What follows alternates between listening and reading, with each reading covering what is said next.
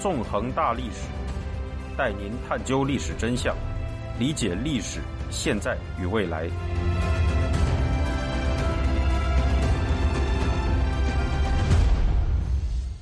大家好，欢迎大家收听《纵横大历史》，我是主持人孙成。今天我们将继续进行韩战系列节目，讲述第二十七讲“走向停战”上。在上一讲中，我们讲述了苏联在韩战中对中共和北韩的军事援助情况。在韩战期间，苏联空军的米格十五战机在鸭绿江南岸制造了一块名为“米格走廊”的空中区域。苏联也用苏式武器。大量武装中共军，并导致中共军通过韩战完成了军队的全面苏械化。更为值得注意的，则是苏联在停战谈判问题上所采取的态度。事实上，在一九五三年三月之前，斯大林还活着的时候，共产阵营一直尝试着将韩战持续进行下去，因此导致韩战难以停止下来，直到斯大林死去。相关情况才终于为之一变。在讲述历史之前，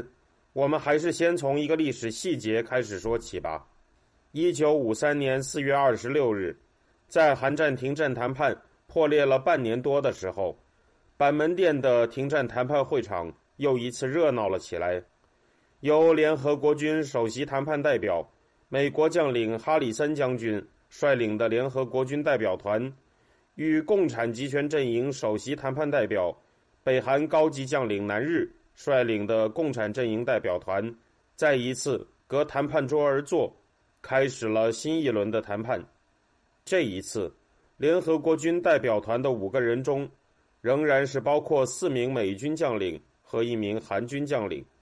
共产集权阵营代表团的五人中，则是包括三名北韩将领和两名中国军官。令人感到相当荒谬的是，半年以前，双方曾经因为战俘问题争得不可开交，最终导致了谈判的破裂，以及新一轮的血腥山地战。然而，到了这个时候，一切似乎又回到了半年前的原点。唯一不同的是，那个一直在遥远的莫斯科操纵着共产集权阵营行为的斯大林，在这时候已经死了。而正是由于这个人的死，韩战停战谈判得以顺利的重新进行了下去，并迈向了停战。今天的这一讲，我们就要讲述相应的历史过程。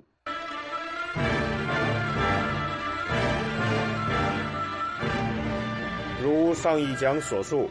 一九五三年三月五日，苏联大独裁者斯大林一命呜呼。在这之前的一九五二年七月。面对希望将战争继续进行下去的毛泽东，以及希望战争停止的金日成之间的争论，斯大林选择了站在毛泽东一边，使得韩战持续进行了下去。然而，在斯大林死后，新成立的以马林科夫为首的苏共中央开始收拾斯大林留下的外交烂摊子，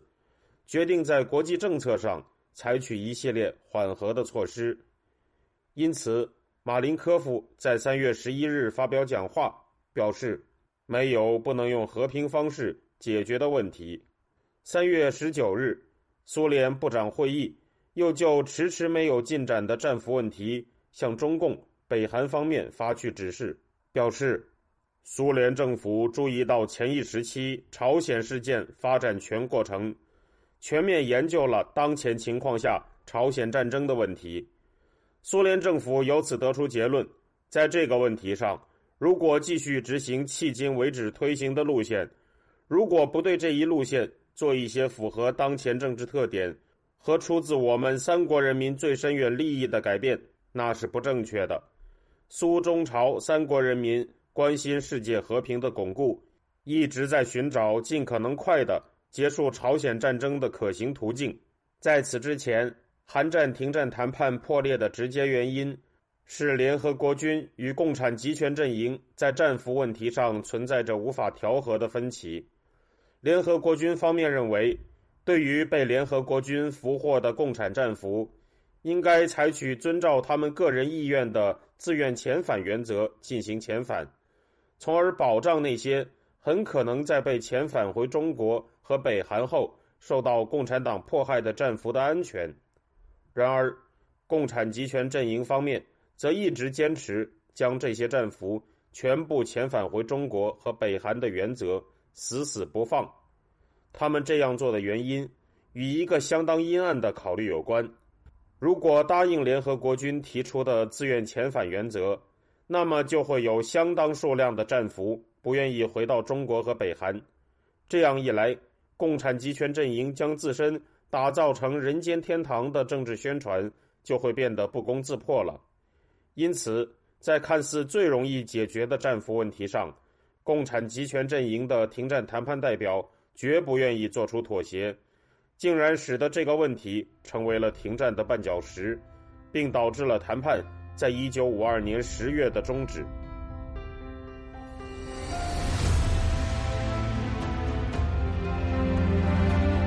听众朋友，您现在收听的是自由亚洲电台纵横大历史栏目，我是主持人孙成。北韩和中共的停战谈判代表之所以能在战俘问题上不松口，当然和斯大林在幕后的指使与允许有关。然而，随着斯大林死后，苏联外交政策的转轨，新的苏共中央也开始指示中共和北韩在韩战战俘问题上进行妥协。一九五三年三月十九日，苏联部长会议要求联合国大会苏联代表团与波兰代表团修改波兰准备提出的决议草案。在这份草案中，有关解决韩战问题的部分，本来表示要求联合国军让所有的战俘返回祖国，苏联方面则要求将它改成立即恢复双边停战谈判，既着力于全力就交换伤病战俘问题达成协定，也着眼于全力就整个战俘问题达成协定，从而全力消除妨碍朝鲜战争结束的障碍。在这之前。国际红十字会执行委员会曾在1952年12月不顾苏联和中共的反对，通过了一项决议，表示希望敦促韩战交战双方为了表示友好，应该立即释放伤病战俘。在得知这一消息之后，联合国军总司令克拉克将军也表示建议进行这样的交换。他的提议在1953年2月22日。得到了华盛顿方面的批准。对此，苏联部长会议在一九五三年三月十九日批准苏联政府致信中共和北韩的领导人，信中表示，需请金日成和彭德怀对克拉克将军二月二十二日就交换伤病战俘问题打出的呼吁给予肯定的回答，并指示在金日成和彭德怀作出肯定的回答后。北京方面应该发表声明，表达对待交换伤病战俘建议的积极态度，同时指出积极解决整个战俘问题，从而保证朝鲜停战和缔结合约的时刻已经来到。信中还指示，在这之后，平壤方面应该跟着发布声明，表示对中共声明的正确性给予充分支持。这封信还保证，在中共。和北韩发布声明之后，苏联外交部会做出完全支持北京和平壤的表态，而联合国大会的苏联代表团也会尽力推动新的韩战问题政策。这样一来，在苏联的直接指示下，共产集权阵营接下来行为的剧本已经被写好了。一九五三年三月二十一日，苏共新领导人对来到莫斯科。参加斯大林葬礼的周恩来传达了上述指示，周恩来随即向毛泽东汇报了相关指示。此外，早就有意停战的北韩方面也对苏联的指示表达了支持。这样一来，中共和北韩就开始执行苏联的最新指示。三月二十八日，金日成和彭德怀首先表示接受联合国军方面。关于交换伤病战俘的提议，三月三十日，周恩来又在北京代表中国政府发表声明，在重申了金日成和彭德怀在两天前的言论之外，表示为了实现停战，中共北韩方面已不再坚持战俘的全部遣返。四月一日，苏联外交部长莫洛托夫发表声明，表示韩战交战双方应该不仅交换病伤战俘，而且双方恢复谈判。通盘解决遣返战俘的问题，以缔结停战协定和结束朝鲜战争，这样停战谈判就迅速的恢复了。对于共产集权阵营突然之间出现的态度一百八十度大转弯，美国方面在冷战期间因为无法接触到苏联档案，一直对此感到迷惑不解，曾在战史著作中表示：一九五三年三月五日。斯大林逝世，谁也说不清是不是这件事才使共产党的不妥协立场突然化解的。在这样的情况下，双方迅速恢复了接触。一九五三年四月二十日，双方首先在板门店开始了被称为“小交换”的交换伤病战俘工作。四月二十六日，双方停战谈判代表。在板门店恢复了停战谈判，到五月三日，小交换基本完成。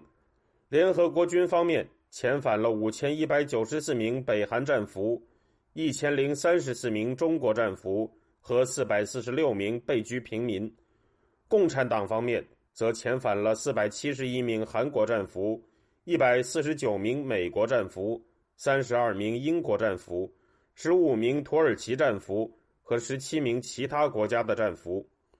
不过，在选择监督战俘交换的中立国的问题上，双方谈判代表陷入了争论。但这些争论的激烈程度和此前在战俘遣返问题上的原则性冲突相比，已经显得相当的温和了。联合国军方面认为，应该由瑞士担任监督战俘交换的中立国，共方则提出。希望以印度、缅甸、印度尼西亚、巴基斯坦四个亚洲国家履行中立国职能。五月七日，共方谈判代表进行了让步，表示可以成立由波兰、捷克斯洛伐克、瑞典、瑞士、印度这五个国家组成的中立国家遣返委员会。对于共方的这种妥协，华盛顿方面认为，他为谈判出一个。可接受的停战协定提供了基础，这样一来，双方就在谈判桌上出现了更多的共识。到这时为止，双方在停战谈判中仍然存在的分歧，已经是一些相对枝节的问题，包括应该有哪些中立国派出军队监督战俘遣返，以及不愿意被遣返的战俘应该在被扣留多少天后释放的问题。对于前一个问题，共产集权阵营方面希望各中立国都能派出军队进行监督，这样在当时属于共产阵营的波兰和捷克斯洛伐克就能派出军队，从而对共方形成更有利的局面。至于联合国军方面，则坚持各中立国只有印度可以派出军队。至于不希望被遣返的战俘，应该在被扣留多少天后释放的问题，共方当然是希望这个时限可以变得更长，联合国军方面则是希望这个时限可以短一些。尽管有着这些争论，而且有的时候谈判桌上还会出现激烈的唇枪舌剑，但这个时候双方在谈判桌上的共识已经远远多于分歧，停战协定的签署。已经不再只是一个空中楼阁。然而，令人意外的事情还是发生了。对于双方正在进行的这种进展迅速的停战谈判，有强烈民族精神的韩国总统李承晚表示了强烈的反对。为了表明这种反对，李承晚采取了自己的行动，从而使得局势又变得复杂了起来。